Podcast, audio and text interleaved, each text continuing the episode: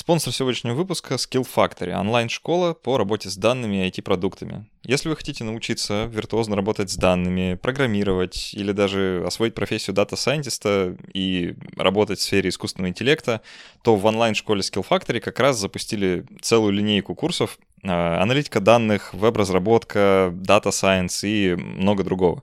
А, здесь научат разрабатывать, управлять продуктами, анализировать данные с помощью Python и даже расскажут, как создать самую настоящую нейросеть.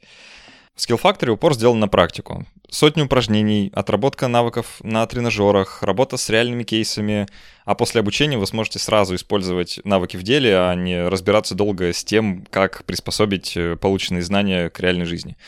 А еще у студентов будет свое портфолио, куда попадают все разработанные проекты, что, конечно же, плюс при дальнейшем трудоустройстве.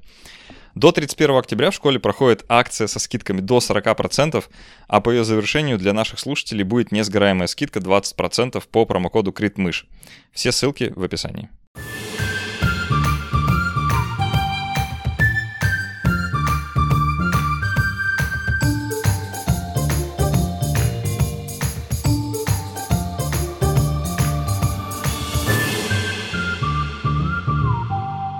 Привет, это Критмыш, подкаст для тех, кто мыслит критически. Меня зовут Александр Головин, и сегодня напротив меня находится Иван Квасов, э, кандидат биологических наук и э, популяризатор науки. Привет. Привет. А, мы сегодня поговорим про очень любопытную тему, а, которую мы уже несколько раз поднимали э, в подкасте, но несколько в другом ключе. Мы поговорим о смерти, но с точки зрения биологии. Поговорим о том, в какой, какой в смерти смысл, а, есть ли он вообще, и причем здесь эволюция, наверное. Так, можно, так. можно обозначить прямо, прямо в чем смысл смерти. Да. А, именно об этом пойдет наш сегодняшний сказ. Э, прежде чем мы начнем, должен сказать пару технических э, сообщений. Во-первых, спасибо нашим патронам на сервисе patreon.com. Это те люди, благодаря которым мы вообще можем делать то, что делаем. А, благодаря которым есть эти микрофоны, есть эта студия и вообще весь подкаст. Спасибо вам огромное. Специально для патронов от 5 долларов мы каждую неделю разыгрываем книги от нашего книжного партнера издательства Мановнов и Фербер.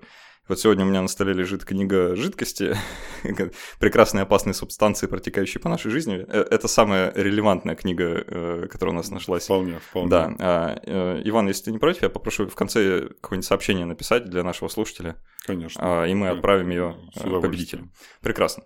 Могу даже присвоить себе авторство. О, можно и так. Ну что, кажется, я сказал все, что должен был. А, давайте начинать. Откуда начнем такую многообразную тему? Вообще людям кажется, что нет ничего более естественного, чем смерть, что смерть это логический финал всего чего угодно.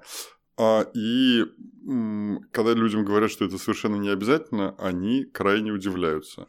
Ну, если человек заведет себе домашнюю мышь, как бы он ее ни холил, не лелеял, не кормил и не радовал, она через два, ну максимум три года умрет. Как бывший обладатель пары мышей, да, да, да. подтверждаю. А если человек завезет себе домашнюю амебу, а, и если он будет о ней хорошо заботиться, кормить ее, холить, лелеять, то она не умрет никогда. Она будет жить вечно. А, она может делиться, если у нее будет достаточно еды. Если еды будет недостаточно, она делиться не будет. Но а, никакого механизма естественной смерти в ней не заложено. Другое дело, конечно, амебу легко убить. Можно высушить эту каплю, в которой она живет, можно добавить туда какой-нибудь соли, там, вскипятить. Ну, в общем, масса есть проехаться по ней велосипедом. А, масса есть способов убийства амеб, но сама по себе амеба бессмертна. И если подумать, а, сколько а, какая-нибудь бактерия или инфузория, сколько они прожили, то это э, все упирается ну, там, в те же условные 4 миллиарда лет, э, потому что это непрерывный ряд делений клеток, и все эти клетки были потенциально бессмертны. Умирали они от каких-то внешних причин, а не по внутренним причинам. И вот почему одни э, организмы потенциально бессмертны, а другие смертны и у них есть какой-то срок жизни, вот это как раз очень интересная и странная вещь. Тут, кажется, стоит э, добавить какое-то определение, что же такое смерть. Э, смерть – это прекращение жизни, это довольно просто. Тогда придется определить, что такое жизнь. А, нет, что такое жизнь? Ну, мне очень нравится определение, которое дало НАСА. вообще рассуждения о том, что такое жизнь, велись э, людьми всегда, и философы, потом биологи к этому подключились. Но когда стали искать жизнь на других планетах и в космосе, то НАСА задало логичный вопрос ученым.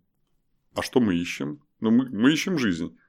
ну, сказать, дайте определение. Если мы найдем что-то подходящее под определение, то мы скажем, вот оно. Ну, там, условно говоря, где-нибудь на спутнике Юпитера найдут какую-нибудь непонятную слизь. А, вот, говорю, вот, вот вам жизнь. Нет, не жизнь. Давайте дадим определение и посмотрим, соответствует ли. Ну, мне нравится определение, которое дал НАСА. Это биологическая система, подверженная дарвиновской эволюции. Угу. А дарвиновская эволюция – это размножение, наследственность, изменчивость и естественный отбор. Но тут единственное, что может подвести в этом определении, наверное, это э, слово «биологическое».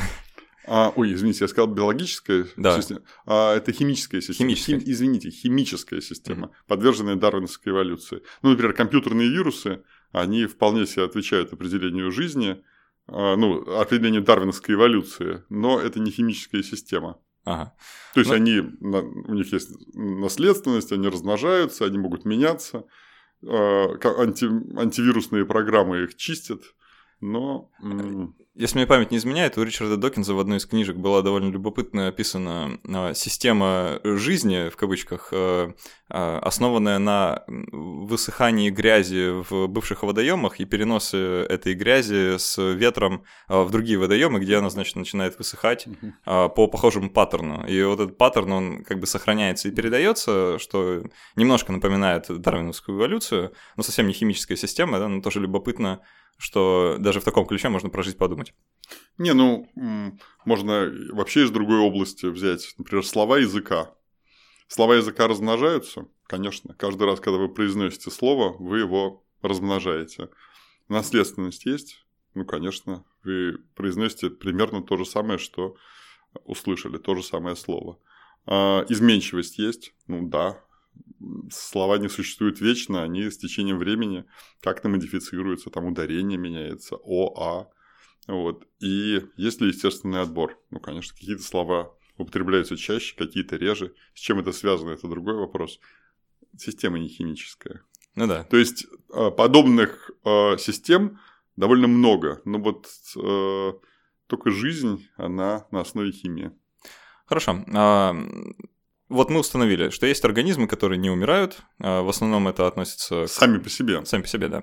А, в основном это относится, ну что, бактерии одноклеточные, простейшие. А, нет, не только. Есть и многоклеточные а, существа, губки, а, некоторые кишечно-полостные, а, которые и не собираются умирать. Про многие организмы непонятно, смертны они или нет ну, как бы они погибают постоянно, но никаких естественных механизмов смерти у них не нашли. Угу. А, ну, а люди, естественно, попадают под категорию, да, которая... люди, люди попадают под другую категорию, и тут вопрос, а, почему это происходит. Вот смотрите, есть а, такие многие организмы, которые вечно растут. Вечно молодой, вечно пьяный. То есть некоторые окуни морские, там, групперы – деревья а, растут, у них бесконечный рост, но этот рост упирается в какие-то естественные пределы, когда такое большое существо уже не может нормально выполнять свои функции. Физические границы какие-то. Ну, то есть а, нельзя нормально питаться, ты становишься там более доступный для паразитов, на тебя нападают мелкие какие-то хищники, которые откусывают от тебя кусочки, там, у тебя, тебе не найти убежища, и ты погибаешь от, как бы, от внешних причин, но внутренне ты столь же прекрасен и молод. То есть это нельзя назвать старением, а это ну, такая вот вечная молодость, вечный рост – и смерть, она приходит к этому организму, он не может жить вечно, но смерть связана с тем, что он просто перерастает свой размерный класс. Дело в том, что а, ну, одноклеточные, которые размножаются делением, для них а, смерть это совершенно бессмысленная вещь, потому что ты попал в какую-то благоприятную среду, делишься и живи себе дальше. Когда начинается половое размножение, то сразу возникает вопрос. Вот ты а, собираешься жить вечно также, а твои потомки, они, в принципе, претендуют на ту же самую нишу, на ту же самую еду, там, убежище и прочее, прочее, прочее, что и ты. Вот. И а, если ты а, конкурируешь со своими потомками лучше, то как бы зачем тебе размножаться, такой вопрос. А если ты конкурируешь хуже, то, может быть, тебе пора уже и умирать. Если взять условно два каких-нибудь организма, один, у которого там по какой-то странной причине возник механизм смерти, а другой не возник, то тот, у кого возник механизм смерти, выигрывает в конкурентной борьбе. Он освобождает больше места для своих потомков, и, соответственно, можно прекрасно э, продолжать эволюцию и подстраиваться к изменяющимся условиям. Потому что условия жизни все время меняются, э, ничто не стоит на месте, появляются новые там, организмы, хищники, меняется соленость, э, течение и так далее, и так далее, и так далее. И как правило, следующее поколение, оно в целом более приспособлено, чем предыдущее. Соответственно, увеличивая э, ротацию в этом самом поколении, ты выигрываешь в конкурентной борьбе. Соответственно, смерть становится очевидным преимуществом. Вот тут э, важно тогда разобраться, преимуществом для кого, потому что а, в случае, скажем, многоклеточных организмов, да, которые живут в популяции, а, все-таки объектом дарвиновской эволюции, вообще естественного отбора, является индивид, да, вот конкретный организм. А групповой отбор, там есть сторонники да, у этой теории, что, ну, сторонники вообще группового отбора, что отбор происходит на уровне групп э, организмов, и группа в целом э, выигрывает там, от действий определенных э, своих членов, в том числе от смерти, например. А, но как-то недалеко она пока пошла, насколько я могу судить, и не, не столь популярна, как вот презумпция, что все-таки э, эволюция ну, происходит на гру- уровне одного Групповой отбор – это вообще редкое исключение, которого ни разу еще не... Нас... То есть, это условная модель, которую доказали, что она может существовать, но ни разу не нашли в э, живой природе, и не, не, не было доказательств. То есть, теоретически она есть, а практически очень сложные условия, которые э, ну, на протяжении какого-то адекватного э, участка времени, они там сложно им работать. Но даже не в этом дело. Если э, вспомнить эгоистичный ген и уже помянутого Докинза, то можно говорить о том, не о отборе и каких-то вещах на уровне одного организма или даже популяции, что мне больше нравится, вот, а на уровне э, генетических копий, которые должны каким-то образом передаваться потомкам. Ну, можно привести простой пример. Все знают такой белок, как инсулин. Инсулин, соответственно, есть белок инсулин, есть ген, который кодирует этот белок. Сколько лет этому гену? Ну, человек скажет, ну вот столько лет, сколько мне. Ну, не совсем так, потому что ген-то тебя достался от мамы и от папы, а им от бабушек, дедушек. И э, можно сказать, что э, этот ген в том или ином виде существовал там сотни тысяч лет, а на самом деле и миллионы. А если посмотреть, что он есть и у наших далеких э, родственников, то и десятки миллионов, и так далее, и так далее, и так далее. Просто ген меняет э, носители, он то на одном носителе, то на другом, то на третьем, но э, он остается неизменным. Точно так же, как слово меняет носителя, оно идет от одного человека к другому, к третьему, но э, от конкретного человека оно не сильно зависит. Или компьютерный вирус, который переходит с компьютера на компьютер на компьютер. Вот. В данном случае, конечно, это не совсем корректная аналогия, потому что ну, мы для нашего гена мы являемся единственной такой оболочкой, да, вот, но а, тут вопрос в том, насколько эффективно эти, этот ген будет распространяться дальше. Ну, а проблема еще у генов в том, что он не один, не один инсулин есть, а порядка 20 тысяч генов. А на самом деле там еще и дополнительные всякие вещи есть. Ну вот они идут в ряду поколений, и насколько эффективно эта генетическая информация, эта генетическая программа будет распространяться дальше. И на что вы готовы пойти а, для того, чтобы эта генетическая программа распространялась лучше, чем другая. Ответ, кстати, могу сказать сразу, на все. То есть любые ухищрения они приветствуются, лишь бы чуть-чуть улучшить результат распространения. То есть вот получается, что э, тут, чтобы понять э, смысл вот, именно биологической смерти как явления, получается, нужно э, немножко расширить э, э, то, как мы смотрим на бенефициаров, да, на, на конечных получателей выгоды от смерти организма. Понятно, что организму, ну, там, мне, например, mm-hmm. да, как человеку, который когда-то умрет, а, ну, умирать не хочется, например. Mm-hmm. Я бы предпочел этого не делать, если бы была возможность. А, но если рассматривать э, не конкретно меня, да, а, скажем, пул генов моих и таких же, как мои, да, или, или просто, там, не знаю, человечество как общую массу, то, получается, моя смерть э, некоторым образом выгодна остальным участникам сообщества, потому что... Нет, про остальных, на остальных забейте. Ну, думайте, я, те, носители моих же генов. Думайте о своих детях да. и о ближайших родственников. Ну, давайте на примере богомолов. Зачем, -то, зачем так близко к людям? Это как-то даже больно. А, все знают, что самка богомола иногда съедает своего самца. Ну, представьте себе, что времена голодные, самка голодная – а, самец с ней спаривается, и дальше, условно говоря, у него есть выбор. Или дать себя съесть, или не дать себя съедать. Вот. А, и если он даст себя съесть, она условно а, сможет отложить там, в общем, у нее будет 100 богомолят, Бого... Потом бого... Бого... богомольчиков. Богомольчиков мне да. больше нравится, чем богомольцев. Вот, в общем, богомольцев. у нее будет 100 потомков. А если она, э, самец убежит, она э, родит всего десятерых.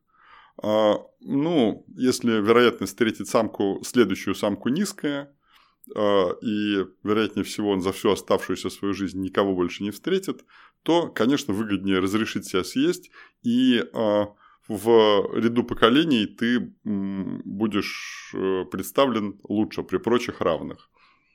Ну, э, это вообще... А, да, продолжите. А, получается, что, ну, если условно говоря, мы берем две пары богомолов, и а, все условия одинаковые, и один вот, позволяет себя съесть, а другой а, убегает, то а, на длинной дистанции а, оказывается в выигрыше тот, кто позволил себя съесть. Это а, при конкурентной а, борьбе, при а, конкуренции между их потомками, оказывается, что ну, просто за счет численного преимущества. Вот. Такая, соответственно, стратегия будет выигрышна.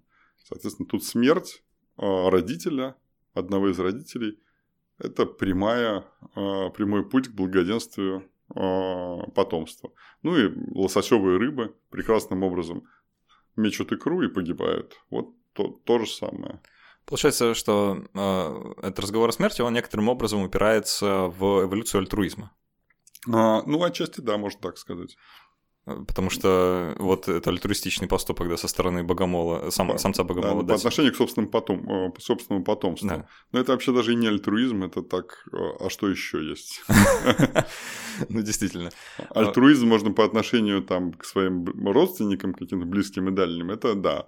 А по отношению к детям, ну, хорошо, тоже альтруизм, конечно. Э, другой момент, что вот мы до сих пор говорили о смерти э, в контексте организмов, если мы говорим о многоклеточных организмах, например, о людях, да, то в них смерть э, на клеточном уровне встречается ежедневно там, в огромных масштабах, mm-hmm. потому что клетки погибают и рождаются новые. А, и есть э, такой потрясающий механизм, который называется апоптоз, или как он в народе бытует, как программируемая клеточная смерть, или запрограммированная клеточная смерть, а, как угодно. А, что, мне кажется, тоже релевантно вот в разговоре о смерти. Можем mm-hmm. в эту область? Да, немножко? конечно. А, прекрасно. А, мой тогда вопрос и разворот на эту тему. Получается, вот какая история, что в случае многоклеточного организма понятно, зачем это надо. Что есть клетки, их нужно держать под некоторым контролем. Да, если они внезапно начнут разрастаться в ненужном месте, то все прекрасно понимают, какая нозология возникает. А, ну, неприятно. Рак, рак. Да, скажите, да. скажите честно это слово. Онкология Онкология. Онкология. Да, а, да страшные злокачественные опухоли. Канцер. Канцер. А, а в случае, э, Ну, и, и казалось, да, все логично, да, это нужный, нужный важный механизм. А, более того, он не, не только к развитию заболеваний имеет отношение, к их контролю, да, но и к развитию самого организма, потому что в, там, в эмбриогенезе, в момент формирования самого организма это все тоже а, играет очень-очень важную роль. Задайте вопрос. вопрос. Я, уже, я уже весь извелся. Задаю. А, оказывается, апоптоз встречается в одноклеточных организмах, типа некоторых бактерий. А, почему? Откуда ну, он там и зачем? Смотрите, давайте сначала про э, клеточную смерть у, э, у многоклеточных организмов. Действительно, э, это крайне распространенный а, процесс в эмбриональном развитии все время происходит. А, это такой способ формирования органов. А, надо, можно убить несколько клеточек, и получается впячивание, так, это, в общем, все очень удобно. Борьба против потенциальных раковых клеток, которые можно сформулировать так в любой непонятной ситуации, запускай программируемую клеточную смерть, то есть пусть клетка погибнет, если если у тебя есть малейшие подозрения на то, что с ней что-то пойдет не так. Сомневаешься, умирай. Да. И судя по тому, что а, мы живем достаточно долго, а, это работает. Да? А если бы это не работало, то а, еще на раковые клетки возникали бы еще на состоянии эмбриона, и все бы погибали сразу от еще не родившись, можно было бы погибнуть от рака. Вот. Но а, то, что касается а, подобных вещей у а, а, более простых организмов, просто это случаи а, родственного альтруизма, когда, помогая своим родственникам, ты увеличиваешь а, шансы на то, что твои гены будут переданы. То есть тут такая ситуация, что, ну, это знаменитая фраза «я бы я готов отдать свою жизнь ради двух братьев или восьмерых кузенов». Вот. А, ну, мне кажется, что лучше отдавать жизнь за трех братьев и девятерых кузенов. Чтобы не в ноль. Да, чтобы не в ноль. Но в ноль это будет, а, да, такая, а, такой адекватный обмен. А ради трех, так надо, это а, биологически оправдано. Ну, а когда этих близких родственников очень много вокруг, то вполне себе можно пожертвовать собой, и это окажется эффективно с точки зрения передачи своих собственных генов, как это ни странно. Э, да, любопытно получается. Это, кстати, судя по тому, что я успел прочитать, довольно частое явление, когда у нас инфекция моноклональная, то есть когда все угу. инфекционные агенты, они потомки какой-то одной клетки, и у них общий генотип, тогда угу а, становится очевидно, да, что это а, ну, даже не то, что это родственный альтруизм, да, это самособственный ну, они, альтруизм. Они, да, они по большому счету генетически идентичны. Да. И совершенно не важно, сколько из них погибнет, важно, а, что кто-то окажется успешным, успешно распространится. Тут тогда даже стирается грань между нашим пониманием одноклеточности и многоклеточности, потому да, что... Да, отчасти это просто такие физические границы, а тут э, это, оказывается, не так важно. Да, просто один организм разнесенный э, ну, на несколько хозяев. Да, если, кстати, возвращаться к многоклеточному организму, то отчасти можно сказать, что и мы бессмертны, потому что каждый человек произошел от э, двух клеточек, яйцеклетки и сперматозоиды, тоже не будем смущаться этих слов, а, которые когда-то слились, образовали зиготу, из них все выросло, а эти яйцеклетки и сперматозоид, они, соответственно, были у мамы и папы, и а, тоже а, прошли этот путь, и на самом деле это те же самые там 4 с лишним миллиарда лет эволюции, а, и тоже вот бесконечное количество делений, делений, делений клеток. Ну, если у бактерий там это просто, просто деление, то у нас деление, деление, слияние. Деление, деление, слияние. Вот. Да, тут вообще тогда теряется граница и понимание, да. что, что такое смерть вообще. Если так на это взглянуть. Да, но мы говорим а, все-таки а, как а, организмоцентричные создания. Мы, и мы ходим там на двух ногах иногда. А вот а, у нас есть какое-никакое сознание, и поэтому нам, конечно, интересна судьба организма, а не вот какие-то вот такие гипотетические выкладки про какие-то отдельные клетки, там вот то, что у нас эритроциты короткоживущие погибают, ну, погибают и ладно. Вот там кожа меняется, там кишечник стремительно случивается, новый нарастает. Ну, нарастает нарастает, господи. Вот, если все это хорошо работает как часы, ну, не жалко. Пусть погибает сколько угодно, лишь бы новое на, э, нарождалось. Нас интересует, конечно, смерть организма. И давайте вернемся к этой теме. Давайте. А, я вот хочу, может, пока мы недалеко ушли от бактерий. Э, все-таки свою линию. А, ну, я у меня, как я до начала записи сказал, что мне иммунологический некоторый бэкграунд, поэтому мне это животрепещуще близко. А, просто пару любопытных моментов обозначу и пойдем дальше. Бактерии как правило, э, древнее да, вот, э, именно с генетической точки зрения, то есть они меняются довольно сильно, но э, скажем так, можно отмотать время далеко назад и найти примерно такие же микроорганизмы. Ну, хорошо, а, допустим, да. Да, и можно у них же там очень-очень далеко в прошлом найти какие-то зачатки вот этого апоптоза, да, и механизма самоуничтожения в случае угу. чего. И, скорее всего, э, ну, я вот моя спекуляция, науке, судя по всему, точно неизвестна, но, скорее всего, у одноклеточных организмов этот механизм появился раньше, чем у многоклеточных. А может, даже раньше, чем многоклеточные в целом. А, и вот как раз мой тезис э, и предположение, что, может быть, вот эта программируемая клеточная смерть и прекращение существования – это как раз то, что позволило Э, появиться многоклеточности как э, концепция. Ну, слушайте, это такие серьезные спекуляции, что я бы в них не углублялся. Но э, то, что смерть, э, вот такая настоящая смерть, она возникала неоднократно, и э, много факторов, это, видимо, так и есть. Смотрите, есть глобально два варианта э, они кажутся э, сильно отличными, но на самом деле и между ними есть какие-то пересечения. А, вот представьте себе, что вы купили какой-то прибор. У него два года гарантии. Через там два с половиной года он сломался.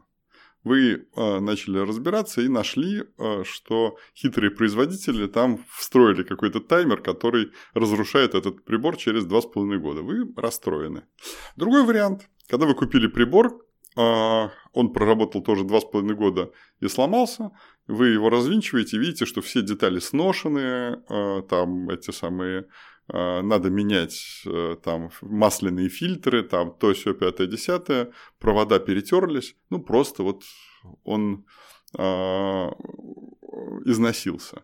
И если применить этот подход к организму, то ну, тоже два варианта получается. Или мы умираем, потому что мы вот изнашиваемся, изнашиваемся, изнашиваемся, вот, и все как бы становится все хуже и хуже и хуже. Или потому что есть какая-то программа, которая говорит, а вот теперь хватит. И по всей видимости, э, вариант именно с программой. То есть есть механизмы, которые запускают эту смерть. А это вариант, на самом деле, более оптимистичный, потому что если есть программа, то ее можно попробовать отключить и, соответственно, тогда продлить существование. А если это просто э, износ всего, ну, очень сложно менять детали, которые вот сами по себе изнашиваются. А, давайте тогда раскроем на более биологическом уровне, а, потому что мне кажется, что что-то комбинация из двух для людей Кон... характерно. А просто это программа, которая э, увеличивает износ. Ну, логично, да. да. А, ну, давайте. Так, смотрите. А, и тут неизбежно в первый раз в нашем а, разговоре возникает слово «старость» и старение. Потому что как, каким образом можно убить организм? Мы уже поняли, что убить а, это довольно хорошая такая вещь, эволюционно оправданная. Переехать велосипед. Да, но нет, это не внешняя смерть. Организм должен погибнуть. А каким образом это можно сделать? И э, тут вариантов оказывается очень много. И один вариант, мы о нем уже говорили, это вот бесконечный рост, когда э, существо, например, просто перерастает свои э, возможные размеры и погибает от каких-то внешних причин, потому что уже невозможно так дальше жить. Вот. А, а другой вариант – это когда у этого существа запускаются какие-то внутренние а, программы, которые э, делают э, его смерть, приближают его смерть. Вот старость – это такая программа, которая а, все больше и больше и больше увеличивает вероятность смерти. Есть всякие подсчеты, что если бы а, люди, вероятность смерти человека была бы такая же, как в подростковом возрасте, там, или там в возрасте 10 лет, люди бы жили до тысячи лет, некоторые. Ну, то есть вероятность умереть от сердечного приступа, вероятность умереть от э, онкологии, вероятность умереть от того, от всего, от этого. В детстве, когда дети совсем маленькие, она высока, а, ну, там разные детские болезни и прочее, прочее, но э, уже вот в возрасте там 10-15 лет она становится очень низкой, и если бы люди жили так с этой же вероятностью, то они жили бы там 200, 300, 500, ну и некоторые до 1000 доживали. Но э, вероятность смерти растет с каждым годом, растет довольно быстро, и 30-летний человек э, с большей вероятностью умрет, чем 20-летний, 40-летний, ну, можно даже смотреть сердечные приступы, всякие инфаркты, инсульты и прочие вещи, связанные с кровообращением. Да, мужчина 40-летний будет э, больше подвержен этим вещам, чем 30-летний, 50-летний свои риски, 60-летний, ну, да, да. все про это. Да, и так далее, и так далее. То есть вероятность растет, растет, растет, растет, ну и, э, соответственно, а, люди все больше и больше и больше умирают, и это как бы ограничивает срок жизни. Вот. А каким образом, что это за такая программа, которая приводит к старости? А, по всей видимости, одной программы нету. Находят самые разные факторы, которые позволяют состарить а, тот или иной организм. Причем у разных животных это могут быть разные факторы, а у сложно организованных животных их может быть очень много одновременно работать, а, которые вот а, старят нас. Ну, например, есть в мозгу всякие поддерживающие клетки, не буду называть их, нет, назову, астроциты. Вот, глиальные клетки, которые поддерживают нервные клетки. И а, из-за некоторых их особенностей развития у млекопитающих они а, не дают делиться а, большинству нервных клеток в мозге, и, соответственно, мозг постепенно деградирует. Клетки разрушаются, разрушаются, разрушаются.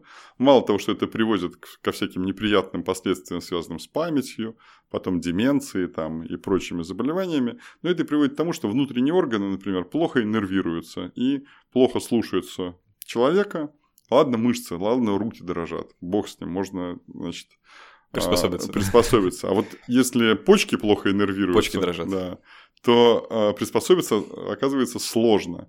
А, и там другие какие-то органы внутренние, а, кишечник. И начинаются проблемы, которые вот, приводят в конце концов к смерти.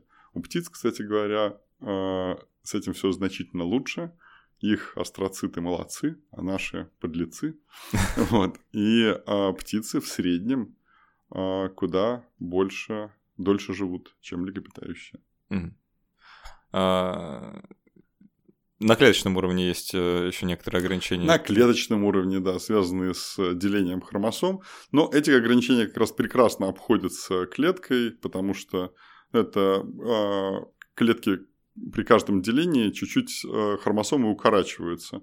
Но э, есть Э, специальный фермент, не будем его называть уж точно, вот, который удлиняет хромосомы э, тогда, когда это надо. То есть это вполне понятный обратимый механизм. Яйцеклетка вечно молодая, сперматозоид вечно молодой, у них с длиной хромосом все в порядке.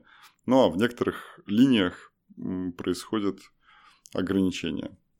Ну, это скорее функциональная вещь. Наверное. Да.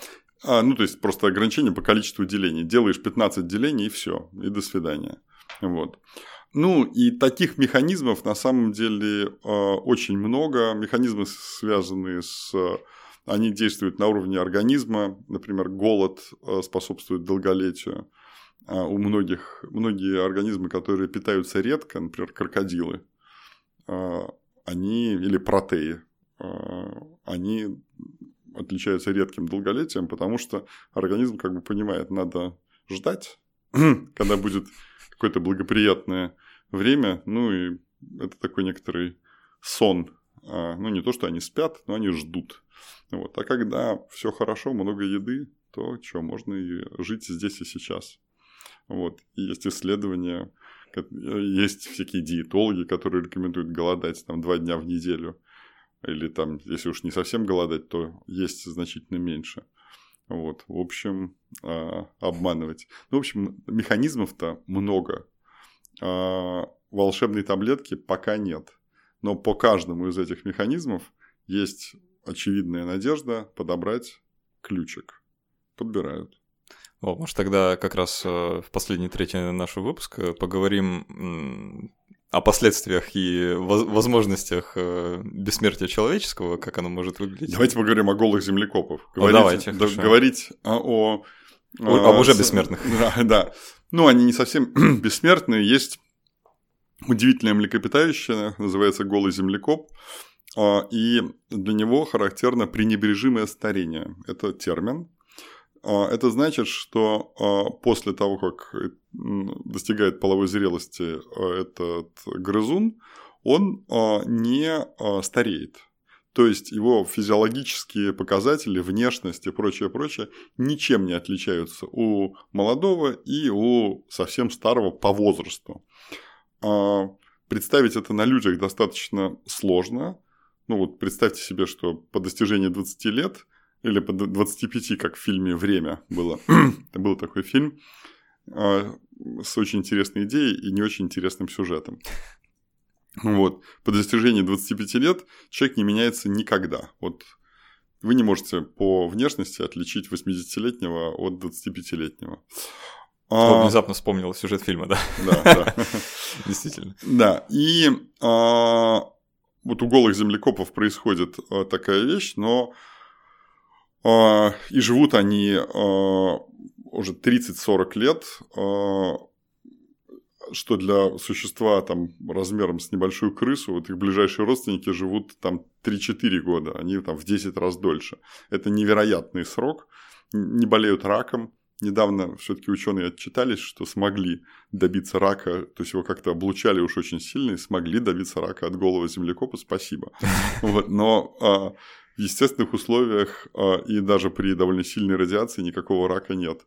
Вот. Но голые землекопы живут в очень тяжелых условиях. Это Восточная Африка, а, пустынные и полупустынные области под землей, а, недостаток кислорода, у них оседает угольная кислота на коже, потому что ну, там очень много СО2, и вот он оседает на этих землекопах.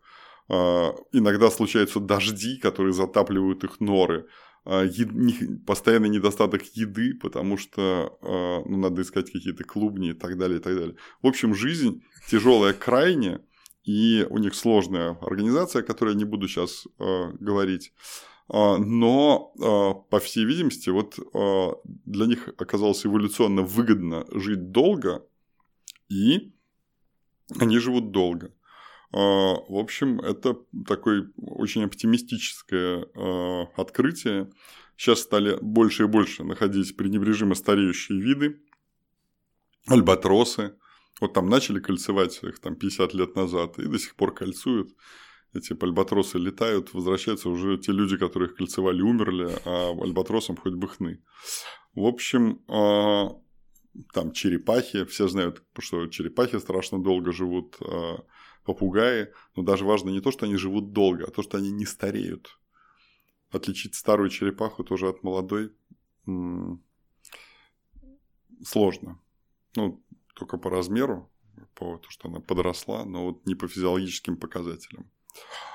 То есть все это должно вселять какую-то надежду? Это вселяет надежду на то, что э, эти ключики будут подобраны, и мы, э, ученые, э, смогут э, добиться какого-то долголетия для людей и э, не, только, не только долгой жизни, но и долгой молодости если удастся сломать механизм. То есть не надо э, ломать механизм смерти, надо сломать механизм старости. А со смертью смерть она как бы сама, сама от, отступит, да. А, ну, это все, конечно, поднимает кучу там, этических э, и, и разного рода сложных вопросов на тему того, как это все будет организовано, если действительно станет доступно. Угу. Не, ну, на мой взгляд, основной этический вопрос, если человек все-таки будет жить очень долго, но будет совершенно беспомощным. И вот тут вот, ну, как бы, что, что делать с этим 300-летним стариком, который уже 200 там, лет с лишним находится в состоянии э, таком э, не слишком осознанном и прочее, прочее. А если этот 300-летний человек будет молод, бодр э, и трудоспособен, активен и так далее, ну, ладно, 300 так 300, почему нет? Ну, в целом, да. Но, э, просто точно знаю, что многие люди, например, не захотели бы в таком мире жить, потому что э, ну, не совсем понятно, как это вот именно с точки зрения нашего социально-бытового уклада должно быть организовано. А вообще как... наш социально-бытовой уклад меняется так стремительно, что, знаете, вот э, его главное свойство – это перемены. Вот, вот это вот то, что ну, да, перемены пожалуйста. есть, это да.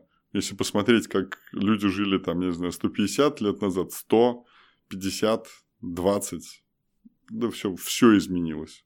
И продолжает меняться. Ну, Вообще ну, непонятно, это, ну, и непонятно, что будет. А что будет через 20 лет, вы знаете, я нет. Ну, я боюсь даже представить, если да. честно. Но э, вообще это же ну, довольно новое явление, что уклад жизни так быстро меняется. То есть это ну, да. наука, техника и технологический прогресс. Э, Экономика. Да. А, но это последние, ну там, если совсем с запасом лет 300. Ну, последние лет 300, да. А до этого ну, в целом особо-то не менялся. До этого он тоже менялся, просто он менялся не поступательно, а циклически. Mm. Ну, то есть Одно дело, когда в город Рим э, собралось миллион человек, и там, конечно, был совсем не такой уклад, как в, где-нибудь в деревне. Да? А, одно дело, когда это были огром, огромные рабовладельческие хозяйства, а другое дело, когда это были просто земледельцы. Одно, время, когда, одно дело, когда это были охотники, а другое – скотоводы. В общем, там тоже перемен было много. Это нам кажется, что Раньше было все одинаковое, а теперь-то вот у нас такие перемены. Ничего, ничего, и раньше. А, а может, сможешь дать какой-то прогноз? А, ну, я понимаю, что в будущее тяжело заглядывать. А, а прогноз давать очень удобно, потому что... Да, никто же не спросит потом. Да, да. Но ну, в целом... Надо давать только прогноз не на два года, а там лет на 200, по крайней мере, да. Ну, ну вот давай тогда на 200. Через 200 лет человечество э, достигнет э, вот, там, хотя бы уровня голого землекопа, что ли? Я, я думаю, что да, э, что механизмы старения они будут э, взламываться и взламываться. Удивительно другое, то что, по всей видимости, они взламываются и сейчас естественным путем. Ну, есть такая вещь, ну, например, во сколько рожают женщины? Mm, да.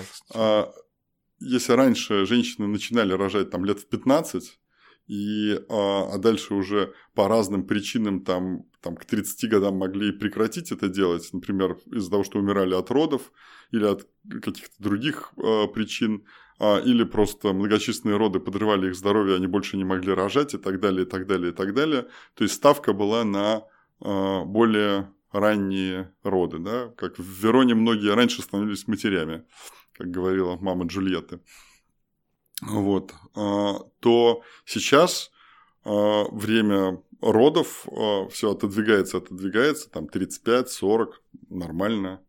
А это значит, что вот этот вот период, он каким-то естественным образом, он растягивается. Если женщина рожает 40 лет, то ей надо, по крайней мере, до 60 лет быть бодрой, активной, а, чтобы выходить э, детей. А если она рожает 45, 65? А если ребенок, а дети становятся все более и более беспомощные, за ними надо ухаживать, ну тогда может быть и 70. Вполне так получается период активности, да? А если она будет рожать 50? Ну и, соответственно, мы увеличиваем, э, продлеваем молодость, продлеваем активный э, период жизни. Ну и мы это видим действительно на практике, что если старухи-процентщицы, сколько у нас было, э, по-моему, 48 лет или 42, 48, я как-то вот слышал две цифры. Да, я что-то уже забыл. Вот, ну и всякие вот эти вот фразы, там вошел старик лет 35 ага. вот, а, в классической литературе. А Пушкин, кстати, когда погиб в 37, был совершенно не молодым человеком, это ну, пожил, что там говорить. То есть обидно, что погиб, но то, что вот это вот в расцвете лет, да какой расцвет. Вот. А, так что а сейчас ну, там человек в 45, говорит, я еще молодой, там все.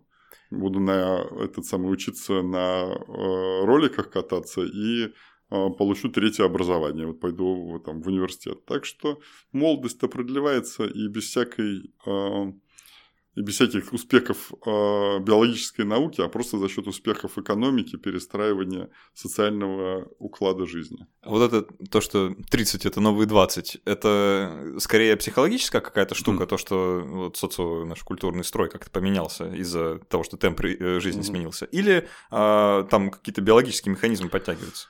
Ну, а, эволюция за такой короткий а, промежуток времени ничего сделать не может. Эволюция, эволюционные изменения, на них требуется поколение и поколение и поколение. Вот, а, и поэтому ну, там прошло 2-3 поколения, это ни о чем. Вот пройдет сотня, там, тысяча поколений, вот тогда что-то будет. А вот то, что э, у нас огромные ресурсы у людей, как у вида, и мы можем э, там вкладываться в типа быстрее, быстрее, быстрее, и как бы э, старе... быстро рожаем, быстро стареем, или наоборот э, растягивать э, все эти процессы, да, получается, что ну, то есть биологические механизмы там, конечно, задействованы, но это не, не столько эволюционные, сколько это некоторые внутренние ресурсы, ну и связанные с питанием, с а, режимом сна, вот с такими вот вещами, которые позволяют существовать, позволяют немножко растягивать э, жизнь. Например, физическая, физическая работа. Если ребенка начинать в 10 лет заставлять мешки носить, вот, и, э, то у него износ скелета уже там к 25 годам будет огромный.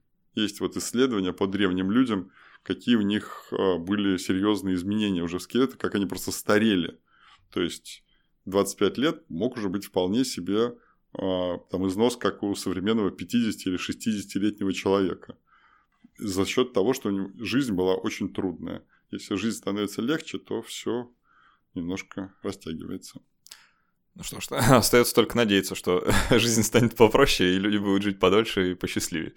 А, у нас в гостях был Иван Квасов, кандидат биологических наук, популяризатор науки. Иван, спасибо большое, что согласился прийти поговорить про смерть и про то, что, что все это значит и что будет в будущем. А, очень приятно, что эта беседа состоялась.